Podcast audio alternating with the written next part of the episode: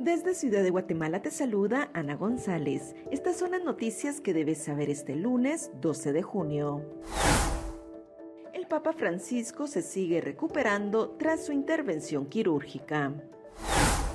En noticias nacionales, Corte de Constitucionalidad revocó el amparo que permitía la participación de los candidatos de Prosperidad Ciudadana de 11 departamentos. 26 partidos políticos se disputan las ocho curules del distrito de Quiché. Más de 50 mil quetzales mensuales es lo que recibe como salario el alcalde de Ipala, más conocido como Tres Quiebres, quien ahora busca ser diputado del Congreso.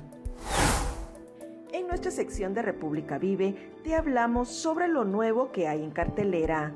También te contamos sobre los principales hechos históricos que marcan las efemérides de este 12 de junio.